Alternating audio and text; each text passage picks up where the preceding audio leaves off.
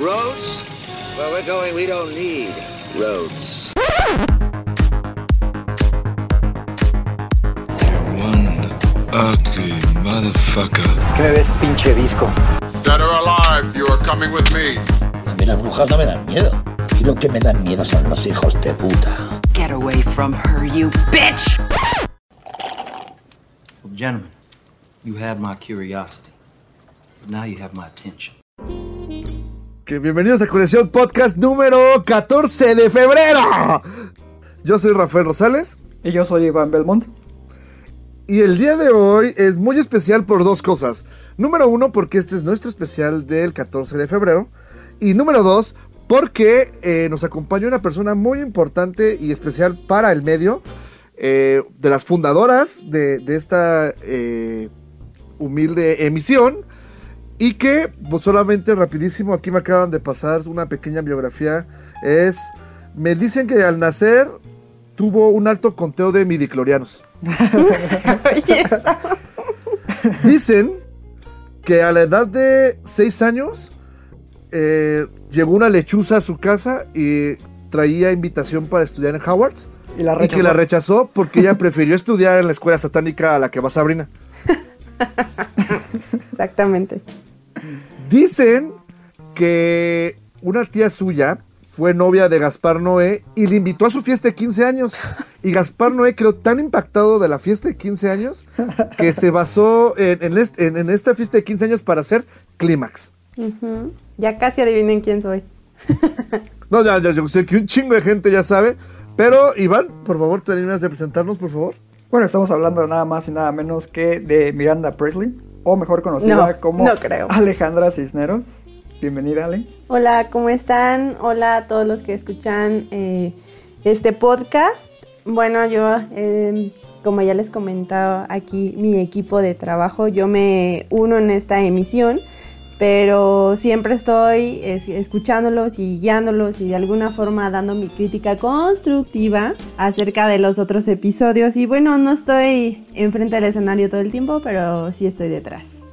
Un gusto estar aquí, la verdad. El puesto oficial que maneja Alejandra aquí en conexión es de Chief Manager Officer. Ande. pocas palabras es la que tiene que ver con todo lo que es marketing y es la que se nos se la pasa diciendo se pasaron de groseros o dijeron muchas pendejadas entonces este el- casi casi el 70 80% del contenido se lo deben a ella Es Ay, correcto. tampoco. Muchas gracias, pero tampoco. o sea, la primera parte en la que sí les digo, dijeron muchas pendejadas, sí es cierto. Lo del puesto creo que está exagerando un poquito. Poquito nada más. bueno el como ya les había dicho este es una emisión especial sobre el 14 de febrero en el cual que se nos hizo interesante reunirnos y grabar eh, esta emisión solamente para decirles cuáles son el top 5, 10, 15, no tengo idea de las películas que tienen que ver en 14 de febrero, eh, ya sea solos, Forever Alones o acompañados. ¿Sale? Eh, cada uno de nosotros escogió sus cinco películas que creemos que deben verse en esta fecha. Vamos a, a platicar el por qué las escogimos y sobre de ellas vamos a deliberar y tratar de tener una lista. ¿Sale?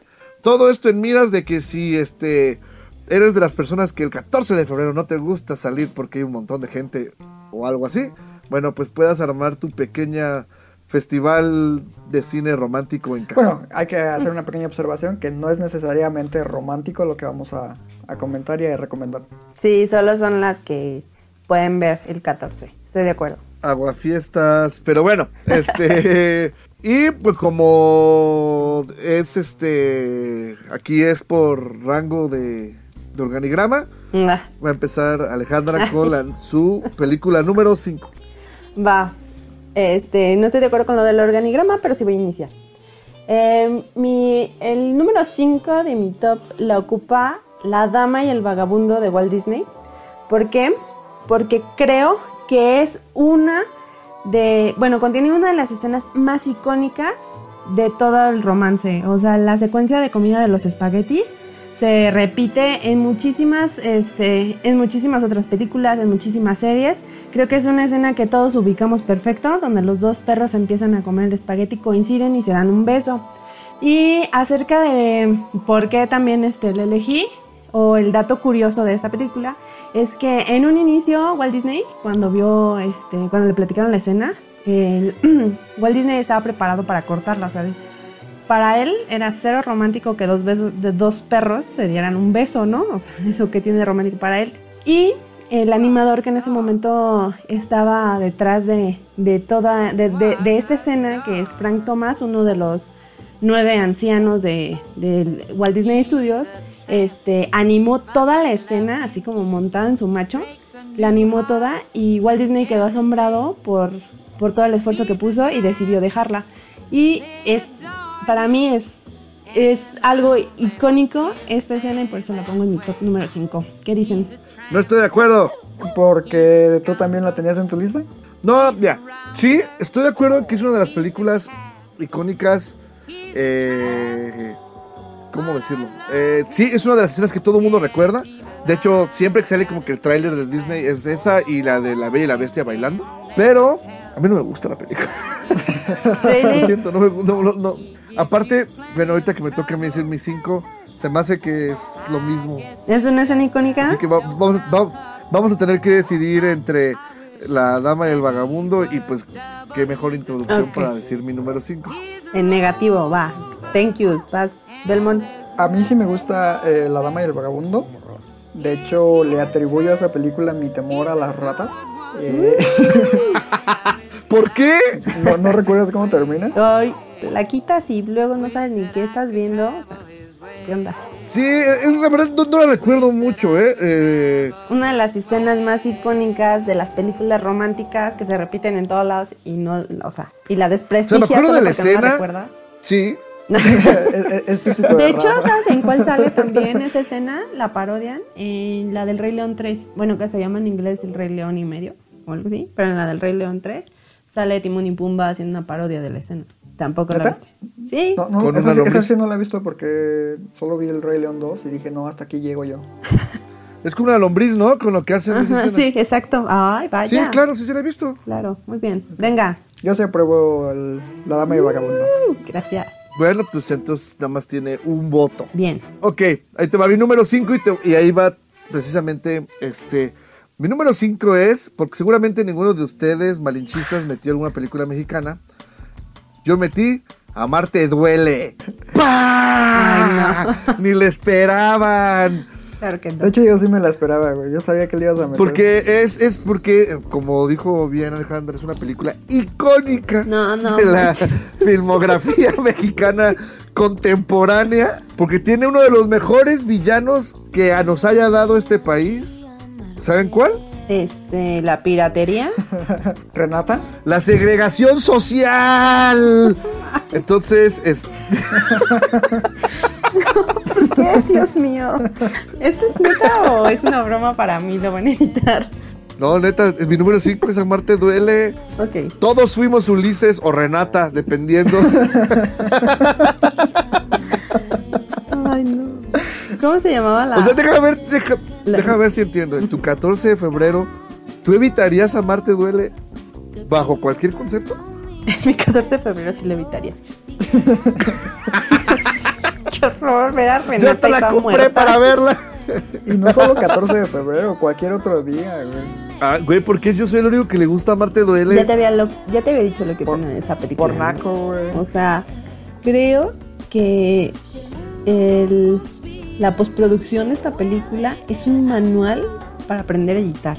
O sea, es algo que yo le, le diría a algún alumno, así como de, dude, haz este ejemplo, sigue cada escena y trata de hacer lo que ves ahí. Y es un perfecto manual para, para poner como todos los efectos que, que te van saliendo. No manches, bien cañón. Bien cañón, voy a llorar.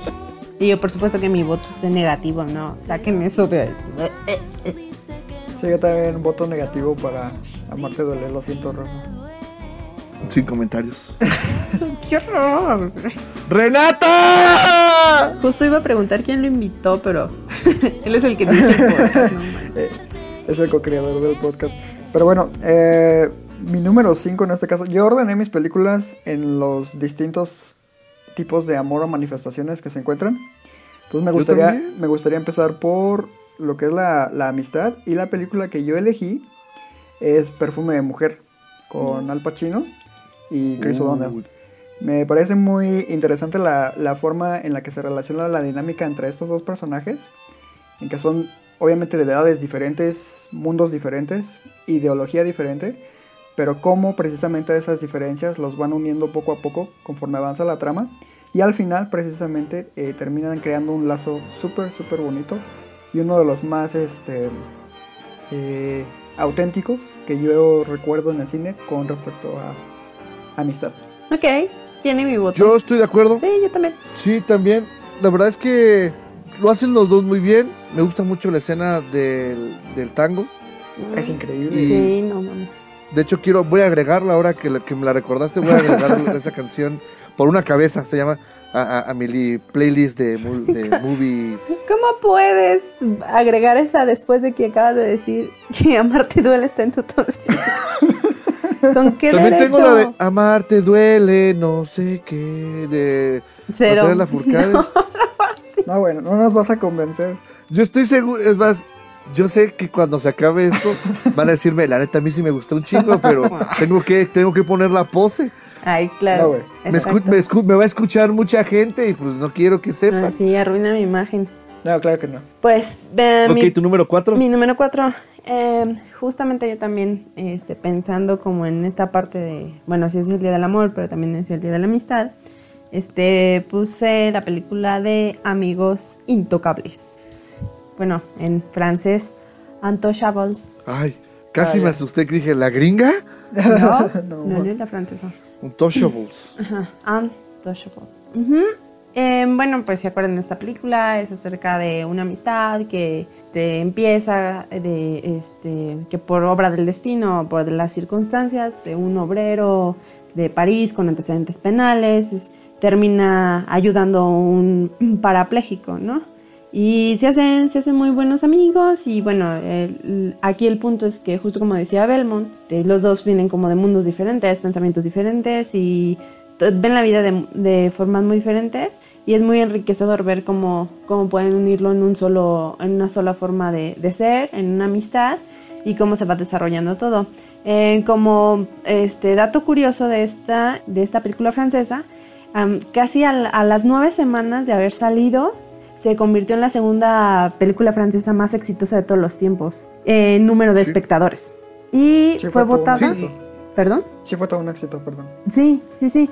Y fue votada en Francia como evento cultural el año que salió, en el 2001, por el 52% de, De los hecho, franceses. De hecho, fue la que representó a Francia para mejor película extranjera ese año. No ganó nada en los Oscar, pero no, no ganó. en Goya sí, ganó a Mejor Película Europea del 2012 y ganó el Grand Prix en Tokio Sakura, en el de Sakura pues, de Tokio. La verdad es que es, es una gran película. eh, hace poco la, la- la comentamos precisamente hablando del remake gringo que acaba de, de lanzarse.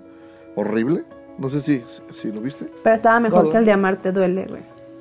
¿Te creas? Otra vez. Pues es que Amarte Duele es un remake de Shakespeare, es- digo, de Romeo y Julieta. en eso sí te doy la razón. Igual que La Dama y el Vagabundo, ¿eh? Quiero decirte. Yo por eso dije que iba a haber ahí controversia, que teníamos que elegir una de las dos. Ya vi para dónde se cargó la balanza. Ok, ok. Pero, pero independientemente de eso, yo sí, sí, sí le doy mi voto a Untouchables. La verdad es que es una película súper agradable, súper accesible para toda la familia. Y que es de las películas que cada vez que la ves en la tele, te, te estacionas. Aparte tiene una de las secuencias de baile más eh, memorables de una película también. Güey, ¿no has visto en YouTube un video donde le ponen una, la canción de mi banda el mexicano al, a Omar Say bailando y eh, macha perfectamente? Sí. La de No sí. vas al baile, ¿qué te dice tu mamá? no, no. Es, es real. Voy a agregarlo Sí, aquí a mis datos curiosos que tengo anotados aquí. La siguiente vez que hable de esta película ver. Y por cierto, es uno de los memes más famosos, etcétera. ¿Y tú, Belmont? Yo opino lo mismo que ustedes. Sí, fue una película que disfruté mucho en su momento. De hecho, recuerdo que te mandé a ti un mensaje directamente, Ale, de, diciéndote que me había gustado mucho. Real. Y recuerdo la respuesta exacta de aquella ocasión. Dijiste, qué bueno que el cine francés le dio una alegría tanto a ti como a Rafael. Porque A huevo. Sí, Rafael porque es famoso por odiar el cine francés. No, no, no. Yo creo que es una de las top 3 películas francesas en las que no me quedé dormido. Y no recuerdo las otras dos. Amelie, No, sí. sí te dormiste. Ok. ok. Sí, no, no. Bueno, Yo soy de sí. los Amelie haters. Yo solo me acuerdo de Manchester Morse. Ah, no mames. Ah, bueno, A ver, niéguenmelo, está- niéguenmelo.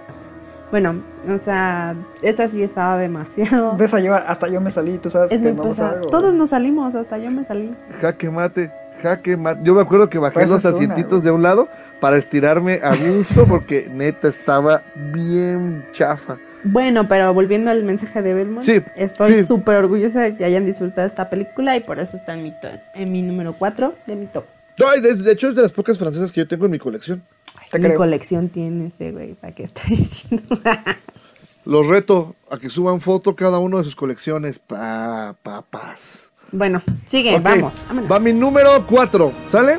y, y evocando lo que ustedes dicen de las diferentes manifestaciones del amor, no solamente el amor romántico. Mi película número 4 es Les Miserables. Sabía que le ibas a meter. ¡Pum! No, no lo esperaban, Yo güey. sí Ay, me súper, esperaba, sí. Claro que sí. Y les, voy, y les voy a decir por qué. ¿Tiene? Amor romántico. Tiene amor filial. Amor por la justicia. Amor por lo ético. Amor por la patria. Amor de madre a hija. Amor, este, es una manifestación de amor completa. Oye, y, sabes, eh, si te acuerdas dónde se desarrolla la trama, ¿no? Pero no es francesa. No, no, no, pues eso es aparte. O sea, nomás, queremos Bueno, saber bueno. si sabes, por dato curioso. Por eso dije que es una de las tres películas francesas que, que, que me gustan, güey. Esa es la otra, la número dos. Entonces, ¿tengo su voto o no? Ah, sí, sí, en esta ocasión. Ay, sí. los dos, eh, sí. Además, aceptémoslo. Va a ser la única musical que va a haber en las listas. No, te vamos, no, no podemos adelantar nada. Está bien, está bien. Solo bueno, quiero agregar ya- a, a este hermoso conteo que Rafa fue el primero en WhatsApp que estaba diciendo, "Ay, van a empezar con sus jaladas de que el amor a la no sé qué, el amor a la no sé qué, y es el primero No, no, que no, sale no, con que el no. amor a la justicia. Amor a la Dije que no quiere que puedan salir con sus mamadas de que mi no. película es el tambor de hojalata de Tarkovsky porque Cero es de es un Tarkovsky, amor que crea una dicotomía entre la No. nieve Belmont, y, ahí el tigre favor, que nadie bengala. escuche que el tambor de ojalata es de Tarkovsky. Eh, eh, Era parte del mame, pues, o sea, de que vayan a salir con sus este viajes astrales. De la dicotomía del ser, lo sé. Exacto. Vas, Belmont. Bueno, eh, ahora mi número 4, quería mencionar lo que es precisamente el amor familiar. Y la película de mi elección para esta posición vendría siendo Big Fish. Una, si no es que mi favorita de Tim Burton. Sí considero que es, es una obra muy fuerte en cuanto a temática. Maneja ahí una relación tormentosa padre-hijo. eh, que precisamente ha, ha estado fracturada desde el inicio y conforme van creciendo y madurando, el hijo va tomando como el, el- lugar del padre y va entendiendo todo aquello que cuando de joven él creía que era eh, un descuido paternal. Y tiene uno de los finales más bonitos que, que recuerdo en películas de esta temática. Y, güey, yo puedo agregar algo ahí. En mi top de escenas icónicas románticas que hice antes de este top, está la parte en la que dice que cuando encuentras a tu verdadero amor, el, el tiempo se detiene. El tiempo se detiene. Ajá, no Sí. manches. Esa, e- esa es otra de las escenas más eh, icónicas en, en la, en el mundo del romance del cine. Creo que es un- una, una gran elección, Belmont. Obviamente tienes mi voto. Eh, eh, lo que es esa escena y la de las flores, ¿no? También. La de las flores.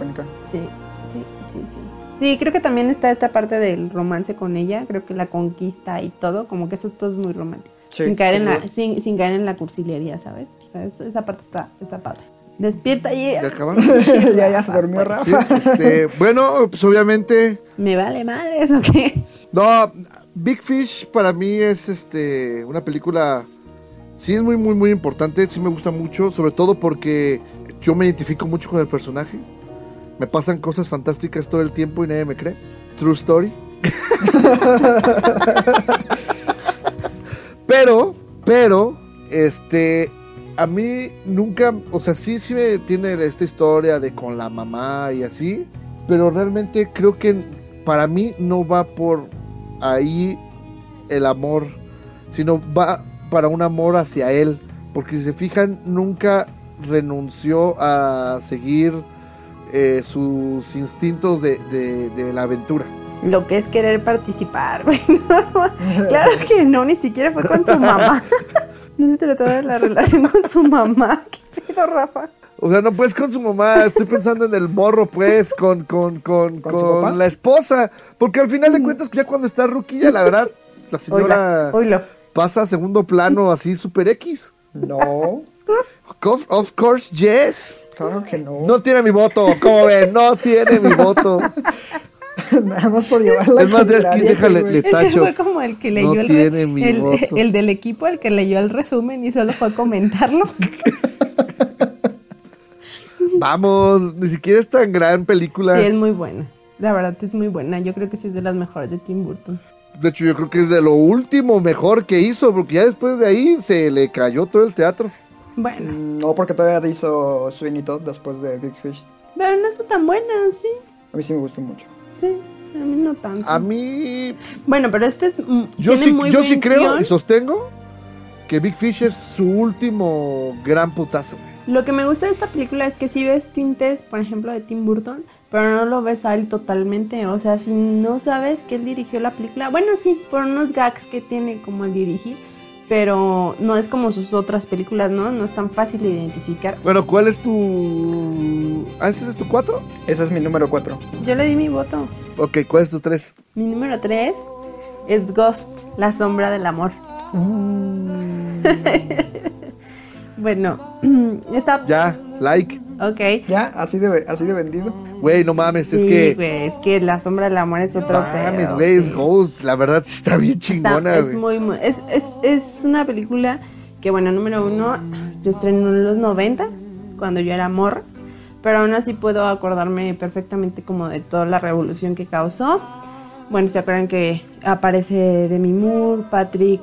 ¿Cómo se pronuncia su apellido? ¿Swike? Sí, sí. Gracias. Y Whoopi Goldberg. Entonces... Whoopi Goldberg ganó Oscar por su actuación. en- Exactamente. Eh, esa película. ganó ella este, por mejor actriz de reparto. Ganó también la película este, Oscar a mejor guion origi- original. Pero también fue nominada a mejor película, a mejor música y mejor montaje. Este, también como dato adicional, el vato este fue nominado a mejor actor en el Globo de Oro.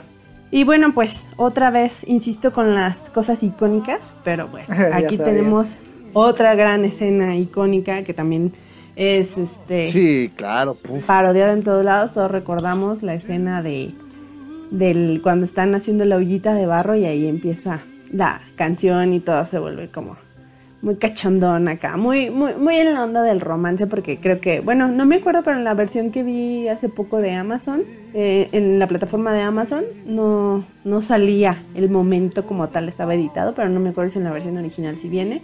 El chiste es que es una, una gran película para hablar acerca del romance y bueno, tiene tintes cómicos y creo que, que vale la pena, mucho. Sí, la verdad es que sí, es súper accesible.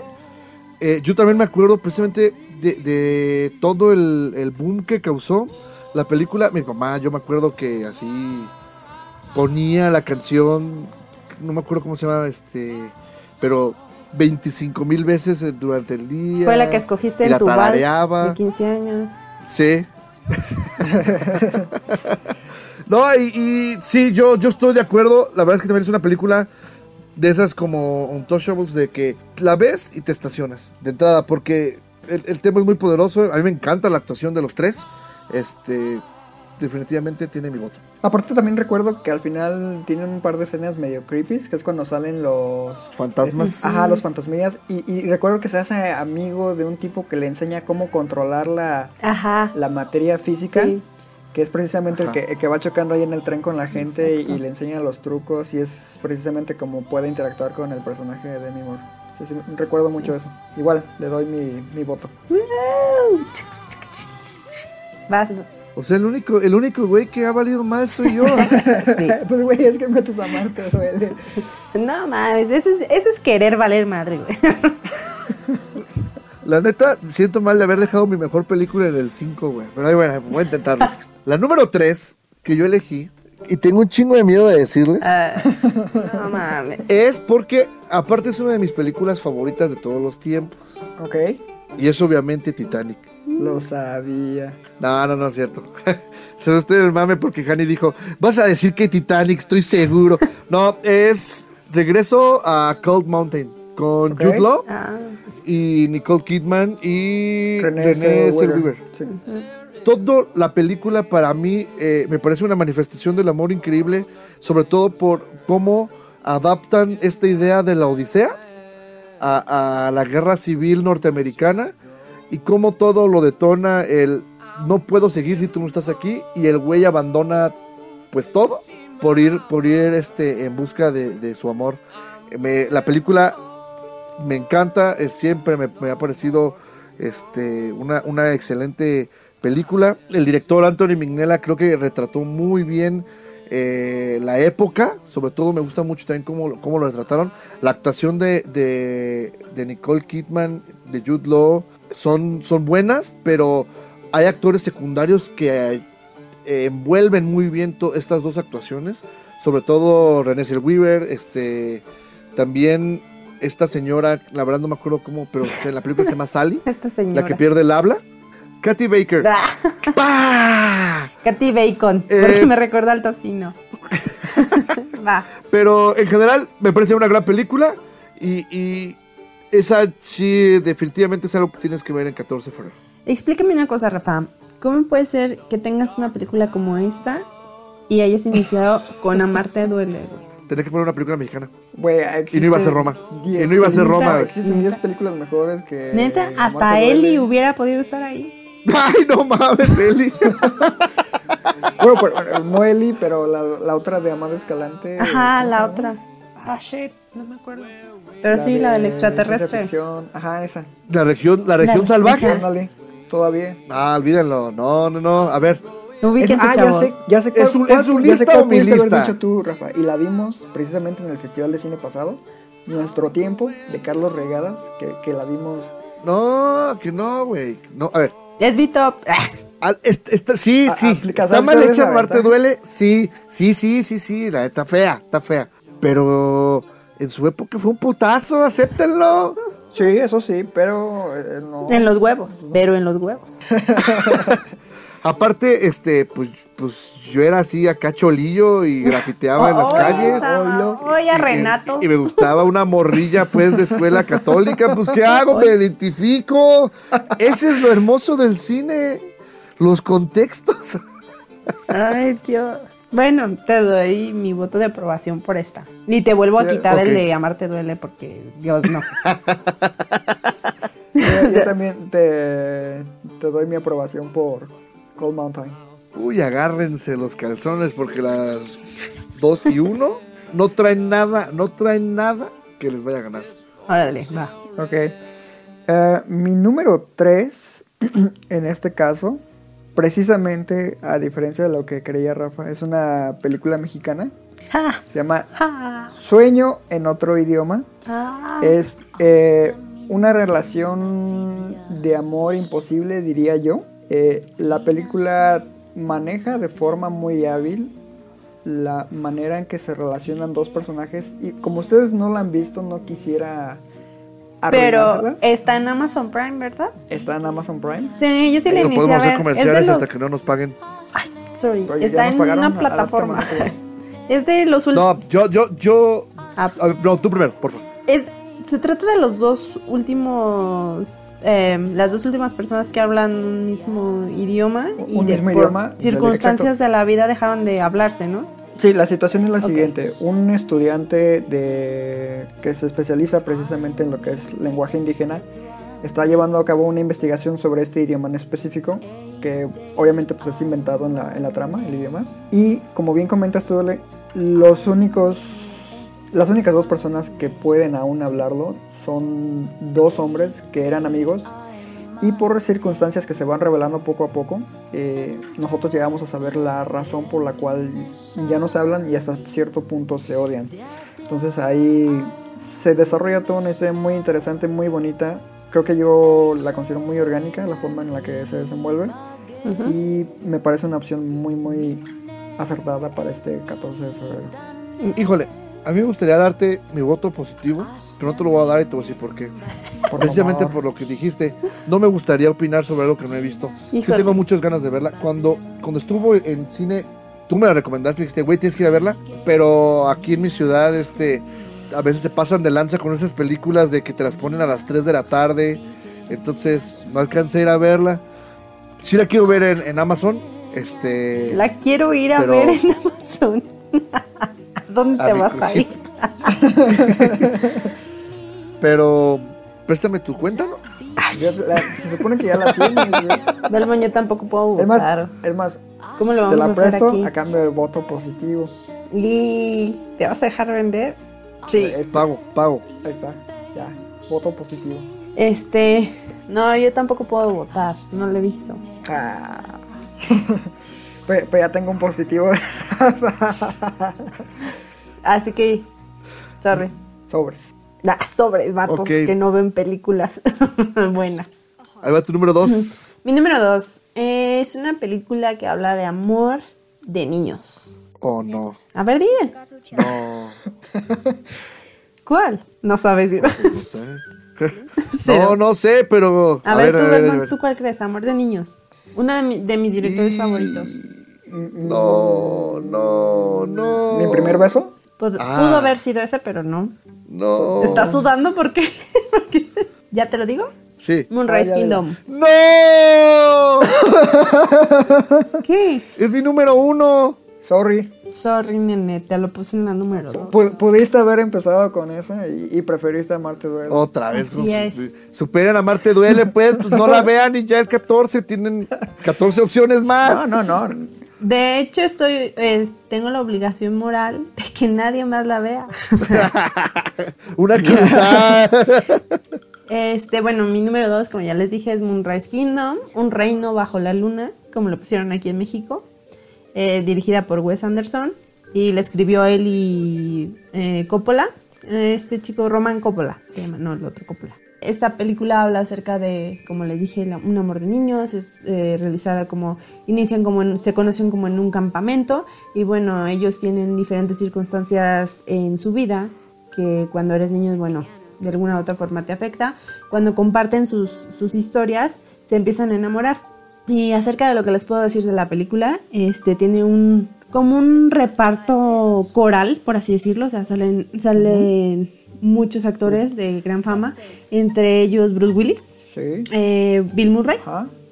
y bueno, esta película fue la encargada de, de inaugurar, por así decirlo, este, dar como el pistolazo de inauguración del Festival de Cannes del 2012. Y una frase que me gusta mucho de la película es la de Te amo, tú no entiendes ni idea de lo que estás hablando, le dice el niño a la niña. Y le dice, le contesta la niña, yo también te amo. Entonces, creo que es una de las frases que puede resumir la película. Y es muy, Es al muy revés, buena. ¿no? No, sí. El niño Él le, le dice a Es ella. que- no, Es que ella, ella empieza a hablar un poco de, de su relación con sus papás y por ahí despotrica un poco. Y como Ajá. el niño por Mira, contexto empieza- le dice, No tengo idea de lo que estás diciendo. no, no sabes, lo, no tienes idea de lo que hablas, pero te amo. Y ella dice, yo también te amo. Exacto, así. Le- Sí, yo, yo, solamente porque aparte era mi uno, pero lo- voy a switchearlo para que embone. También es mi número dos. Ah, La película es impresionante. Es mi película favorita de Wes Anderson. Este, muchos dicen que Hotel Budapest, pero a mí me gusta todavía más Moonrise Kingdom precisamente por lo inocente del romance de los niños, que todo se les hace bien fácil de, pues hay que escaparnos. Este, está bien, bien padre, bien bonito. El elenco coral, como dices, Bruce Willis, Edward Norton, Bill Murray, Francis McDonald, Edward Tilda Norton, Swinton, eh, John Schwartzman. O sea, por donde volteabas veías este talento y aparte lo hacen muy bien. Me encanta ese humor negro, pero sutil, muy gracioso que usa Wes Anderson en sus películas. Aquí, Es como sarcástico, pero no lo lleva al nivel vulgar. Y eso me gusta mucho. ¿sabes? Exacto, Y me gusta mucho más que lo, lo desenvuelve en niños. Entonces es lo que te decía, por ejemplo, en esta frase creo que la desenvuelve muy bien. O sea, como que engloba toda porque es como la idea, ¿no? O sea, no tienes de idea de qué tan grande es el problema qué tan grande o qué tan qué tantas consecuencias puede traer la solución que estamos ideando tú y yo, pero igual te amo y ella le contesta yo también te amo. Entonces creo que también ahí va un poco de sarcasmo, un poco de esta idea de que, que te da risa esta parte, pero también va englobado toda la toda la idea del del, del filme, ¿no? Al final de cuentas. Sí, Y no, y sobre todo, que- a mí me, me llama mucho la atención del cómo los adultos se imaginaban una cosa súper densa. Este, por ejemplo, pues cuando los encuentran en la casita de campaña en la playa, y ellos así de ¡ah! llegan y simplemente están dormidos así de "Ah, ¿qué onda? Este, ay, nos encontraron. Y, y otra cosa, porque de hecho hoy cuando estaba haciendo la lista la platicaba con mi hermano y él dice que tiene una escena que es muy triste, pero que Wes Anderson tiene el poder de hacerla de tal manera que a él le causa gracia. Y es cuando matan al perrito de los exploradores. Sí, es cierto, güey. O sea, porque realmente es una, es una escena muy cruel, pero en la, en lo, como está editada y, y- y- y filmada, la verdad es que es muy gracioso. ya cuando ves la consecuencia, pues dices, ay, No, y aparte eh, creo que también explora, igual como comentan, de forma no vulgar, lo que es la sexualidad entre los dos. No se siente vulgar ni, ni pornográfico ni nada. por no, súper inocente, Exacto. ¿no? Sí, no, la verdad es que sí, wow, tienen que verla, 14 de febrero, gran, gran, gran película. Ya todos spoilerados. No, porque pues, sí, el, eso, el final todavía les falta un montón. Supongo que sus comentarios fueron voto a favor entonces. sí, definitivamente. Sí. Y ya que Rafa puso la número 2 la misma que yo. Ne- negativo por copión. No, pues fue coincidencia, güey. Pero negativo en el conteo de él, en el mío bien. Pero ah, ¿sabes qué? Tengo un chingo de miedo de que en la 1 también vayamos a coincidir. Vas, Iván. Mi número 2 viene siendo el, el amor imposible. Mi película elegida es In the Mood for Love. Ah, joder. Eh, no, claro que no. es, es- es una película Y los dos es una película que me gusta mucho que es eh, protagonizada por Tony Leung y Maggie Chung que son como uno de los actores más reconocidos en, en Asia. La, la historia se, se ubica en lo que es un, un edificio donde precisamente estos protagonistas cada uno tiene su respectiva pareja y descubren que sus parejas les están siendo infieles. Entonces a base de ese descubrimiento ellos empiezan como a intercambiar confesiones, opiniones sobre lo que sienten de que sus parejas le- les estén engañando y desarrollan precisamente una amistad muy bonita. Y conforme el tiempo avanza pues se van interesando de forma romántica el uno por el otro. Pero al contrario de sus parejas ellos eh, deciden no llevar a cabo ningún engaño no ser como aquellos que les engañan y ahí te maneja como un, un tono muy romántico pero a la vez devastador de los amores que, que no pueden ser a pesar de que son almas gemelas digamos No la he visto. Chale. Yo sí, y es, Sorry. es de el maestro Wong Kar Wai, ¿correcto? Correcto. Y- Ay, súper buscado. no, no, no, a decir, no, no, no. Belmont sabe que soy fan del director porque, De pues, de hecho, yo vi contigo de Grandmaster y Ah, salí acá, pero entonces eh, empecé a buscar la filmografía. Sí, sí, sí es una película, este, eh, híjole, a mí todo el tiempo me deprime. Sí, es muy, es muy por, depresivo. por es pre- precisamente por la situación de que, que tú dices, pero ¿por qué? O sea, pero, al- pero también respetas mucho sus, sus ideales. De hecho, el, persona, el protagonista eh, es el mismo que interpreta a Ip Man en, en Grandmaster. sí.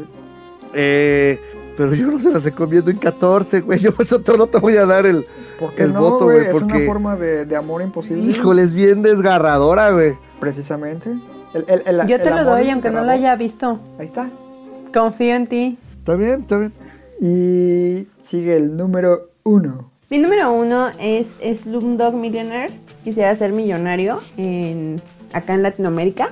Y bueno, es una película dirigida por otro de mis directores favoritos, que es Danny Boyle. Y bueno, es em, indo-británica la película y es bueno, fue ganadora a 8 Oscars y nominada a 10. Entre los ganadores, pues fue mejor película, mejor director, mejor guion adaptado, mejor banda sonora, eh, mejor fotografía, montaje, sonido.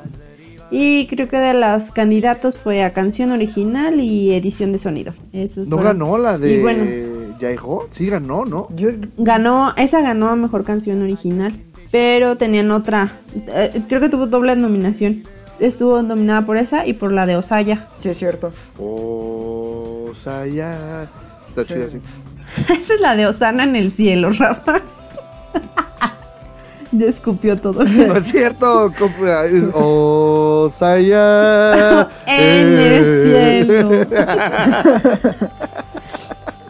Cero, o sea, bien desen- bueno, bien desentonado. Bueno, este, esta película me parece maravillosa, increíble en todos los aspectos técnicos que ya les mencioné, pero me parece también un acierto en, la parte de, sobre todo del guion, ¿no? Me parece como, ah, aunque está basada en la peli, en una, en una novela, este, homónima, me parece increíble la historia de amor que se desenvuelve, que fue desde pequeño hasta, hasta ya muy grande y como todo se va, este, al parecer poniendo en contra y al final él encuentra una forma muy ingeniosa de volver y reencontrar y de alguna forma salvar a, a su gran amor. Entonces es mi número uno definitivamente. Y aparte ahí tenemos una pequeña discusión con, con Rafa, no sé si la recuerdas. Sabía que lo iba a sacar, güey. Sabía Ah, que lo iba a sacar, sí, güey. sí, sí, sí. Obviamente, Ya lo he dicho. obviamente, el hermano Obviamente. Que no. se acostó Se la no. pinchó. con el interés romántico Sí. del protagonista. Obviamente. No vamos Sí. a entrar en detalle en pelea. Vuelvan a verla. Ahí mismo te explican el por qué yo tengo razón. Claro que no, güey. No, ahí mismo te explican el por qué nosotros tenemos razón. Eso es lo que él le dice. Y Claro se lo dice en un tono así súper... Sí, como, O ah, sea. como de burla. Ajá. Pero es su hermano. Y ¿Y? era un culero. Que no. ah, no le saben a esto. Pues es que tú. pues, fuiste, Que no, a, güey. fuiste a iglesia, digo, a la escuela católica. Voten, güey. voten.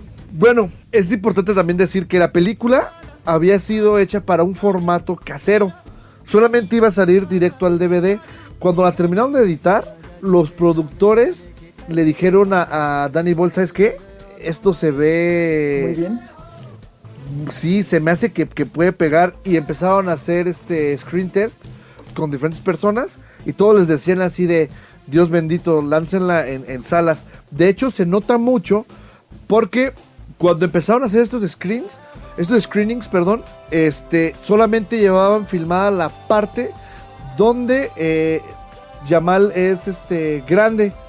Y si tú ves la película, se alcanza a notar mucho como que la diferencia de producción entre cuando es niño, que es cuando la productora dijo, uh, güey, hay que hacer reshots, te voy a meter varo y todo eso, y eh, se nota mucho este, eh, el cambio, véanlo, se nota mucho el, como el formato televisión ya hacia el final, y antes sí es muy este, cinematográfico. Y otra cosa también es que los niños actores que salieron en, la película, su paga fue eh, Danny Boyle les, les dijo que les iba a construir una casa, porque realmente estaban en situación de calle.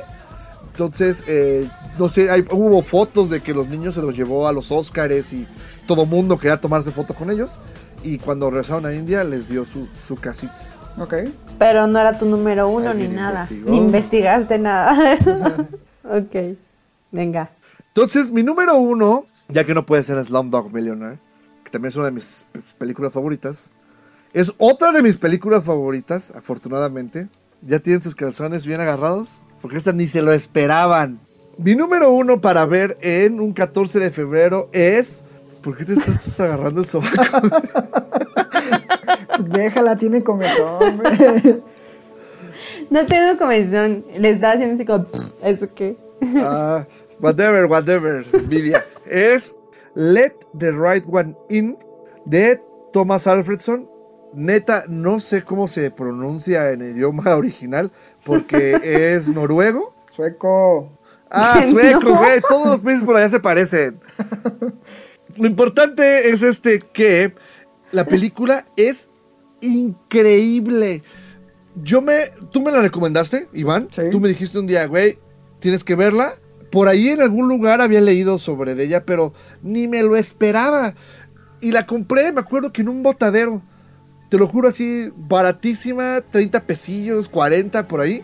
Y, y- y me acuerdo perfectamente que era un viernes, de esos que dices, no, no tengo sueño, no tengo ganas de estar viendo como que el canal es random, y me encontré la película, la puse, no dormí esa noche, no solo porque pues, terminé de verla ya madrugada, sino porque me puse a investigar sobre la película, está basada en un libro, eh, pero independientemente de eso, la película se, se trata sobre un niño solitario que sufre de bullying en, en Suecia. eh, este, y, eh, ¿sabes? Todo, todo el tiempo está esto eh, con, con nieve, muy, muy invernal. Y el niño se hace amiguito de una niña este, especial, eh, la cual también es muy solitaria y casualmente solamente la ve eh, por las noches cuando él regresa de la escuela. Lo- eh, que él se, en un principio como que se le hace raro, ¿no? Así de, pues, ¿por qué no la veo en la escuela? Así, pues, no hay muchas por acá. Lo demás es spoiler, así que en serio tienen que verla, pero es impresionante. Sobre todo hay un twist, tres cuartas partes de la película, que me voló la cabeza. Puedo decirlo, es que sí, es un spoiler durísimo, ¿no? Y es del 2000 y algo, ¿no? Ocho. Ya 10 Y, años ya segura- si no la vieron. y- y- y de hecho, no, no, no me he atrevido incluso a ver la versión gringa, porque hay una versión gringa con Chloe Moretz. Yo sí la vi. Este, yo, Yo no me he atrevido a verla porque la verdad no quiero romperme la experiencia tan grata que pasé con, con la primera película. Este director, la verdad es que lo hace muy bien. Lástima de, de que luego hizo otra película que se ganó el ronquido de oro en- allá en el 2014, que se llama Tinker Taylor Soldier Spy, con Gary Oldman. Que no la chingues, pero en serio, Let the Right One In no solo es un clásico, creo yo, de, de horror, sino es un clásico romántico. eh, tiene mucho ese feeling de las películas viejitas de, de monstruos de que trataban de ser como que al con un final romántico, como lo que hizo Guillermo el Toro en Shape of Water. Entonces, este, tienen que verla definitivamente. Coincido contigo y ahí tengo una pregunta. ¿Sabías que el personaje femenino en realidad es masculino? Pues ese es el twist que te digo, güey.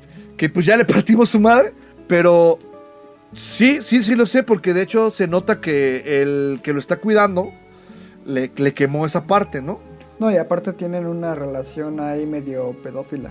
Ajá, y luego pues el- lo de él con el niño también es una relación muy creepy, pero, pero muy pura al, al principio. Y el- el- ese cierre de cuando van en el tren y él hace el- el- la clave que siempre se hacían con el sonido de- el que tocaban pues la madera.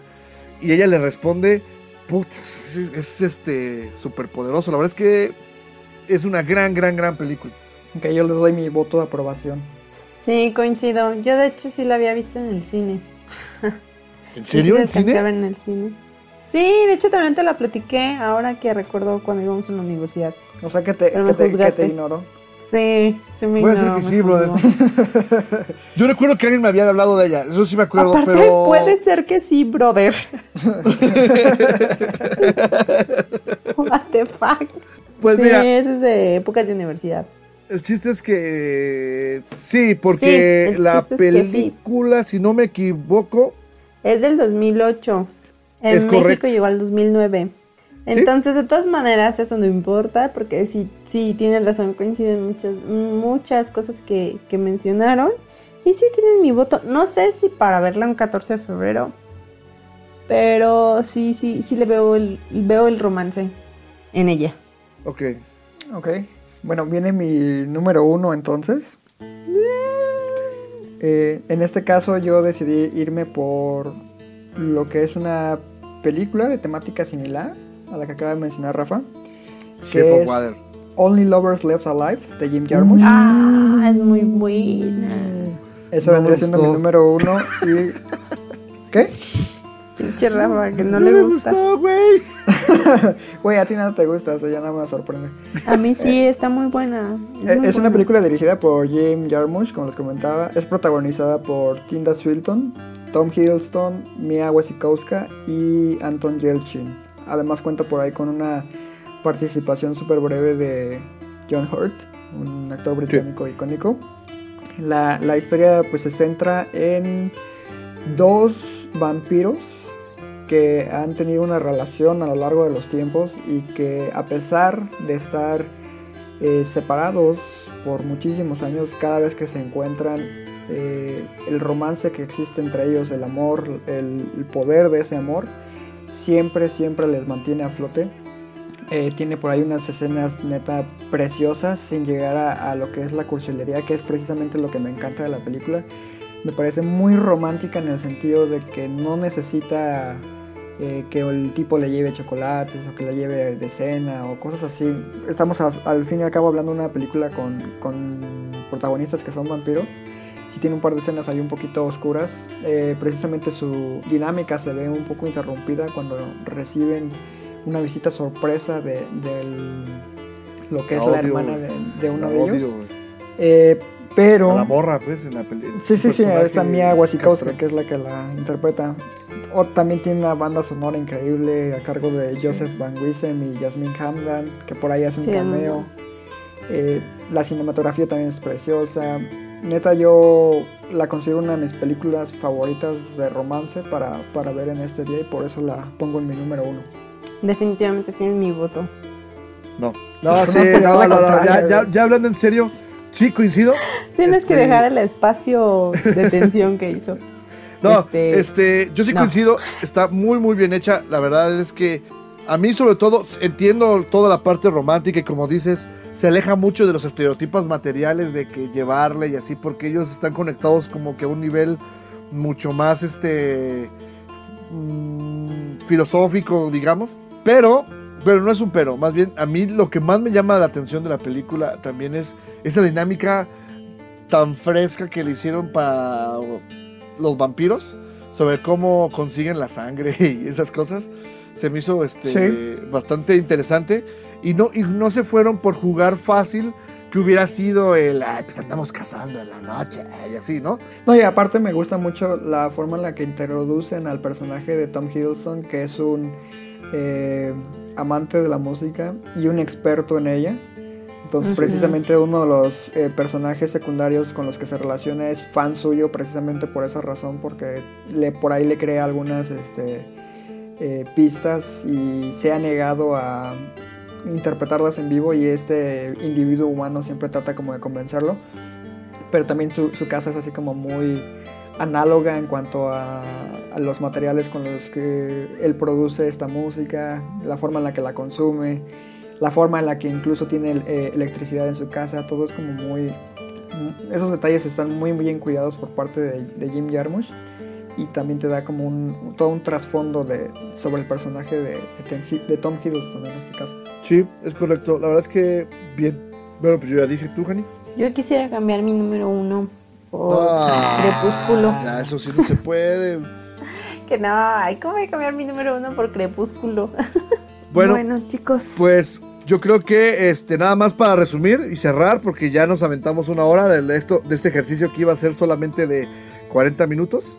Eh, solo voy a mencionar las que obtuvieron los votos eh, limpios, ¿sale? Que fue eh, Perfume de Mujer, fue Untouchables, fue Les Miserables, Ghost, Cold Mountain, Moonrise Kingdom, Let the Right One In y eh, Only Lovers Left Alive. ¿Ok? Slumdog también. ¿Cuál? Sí, es Slumdog.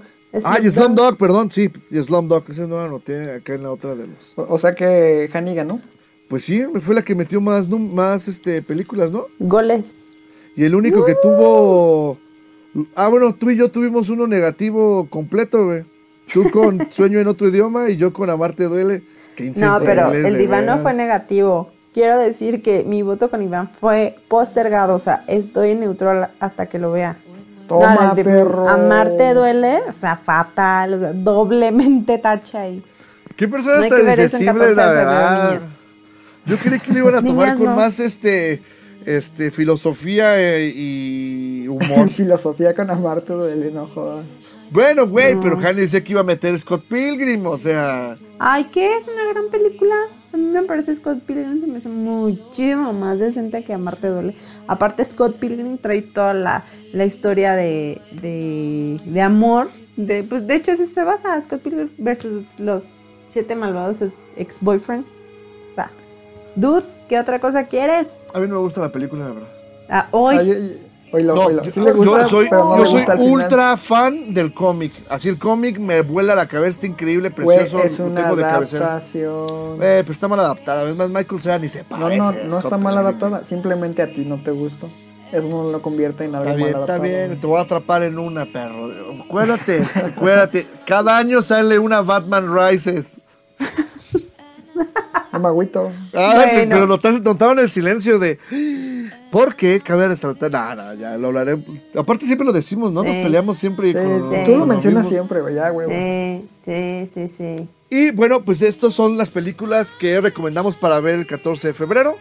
Eh, ojalá que de todas las que mencionamos, al menos con que una les guste a ustedes ya es ganancia. Pues estoy seguro que al menos unas 5 o 6 joyas hay en la lista. Eh, te agradecemos mucho, Alejandra, de que te hayas tomado el tiempo en tu ocupada lucha eh, contra los villanos del mundo y eh, te hayas dado el tiempo de platicar con nosotros de un poco de, de cine. Ay, Sí, pues muchas gracias, gracias. por la invitación. Gracias por la invitación. Y pues yo que más quisiera poder dedicarles más tiempo, pero bueno, con tantas labores a veces no se puede, no podemos combinar las agendas, pero esta vez sí se pudo y pues enhorabuena. ¡Uh! Gané. Ah. Ojalá no sea el- la última La primera de muchos. i- intervención, que sea el primero de muchos. Este, el siguiente va a ser el 21 de marzo. Las, las 15 mejores películas para ver en primavera. No mames. ¿Sabes cuál que si hay que hacer? Las 10 mejores películas para ver en Semana Santa. Ah, no mames, Ben Hur. Rafa, La pasión de Cristo. derecho. Mi hermano me decía, güey, pon de número uno la pasión de Cristo porque Dios es la manifestación del amor que murió. Yo, no "Ve, te creo". estuve No. tentado, güey, estuve tentado. güey". tú eres el primero que no hay que poner esas tontadas de la, el amor a la justicia, el amor a no sé qué, eso no que... Y mira con lo que sales. No lo entienden, ustedes no lo entienden. Pero bueno, Ah, pues muchas ah. gracias Alejandra. Este, muchas gracias Iván por, por tu tiempo también. Este, hoy grabamos en día diferente. Fue al principio un poco complicado empatar las agendas, pero bueno, ya, ya está. Y, eh, y bueno, esto sería todo por este capítulo especial. Esperemos les haya agradado mucho. Por favor, es muy importante para nosotros que nos dejen sus comentarios en redes sociales. eh, que son... Iván, ¿me ayudas? Conexión MX en Twitter e Instagram y Conexión Cine en Facebook. Así es. Por favor, sus comentarios, qué les gustó, cuál no les gustó, cuál creen que nos faltó. Y pues, este, qué películas también ustedes creen que deberíamos meter en el conteo de películas de Semana Santa. si es que lo hacemos. Y eh, pues nada más, entonces, les agradezco. Yo soy Rafael Rosales. Yo soy Iván Belmont. Y yo fui Alejandra Cisneros por ocasión especial. Recuerden que... Amamos el cine. Hasta la próxima.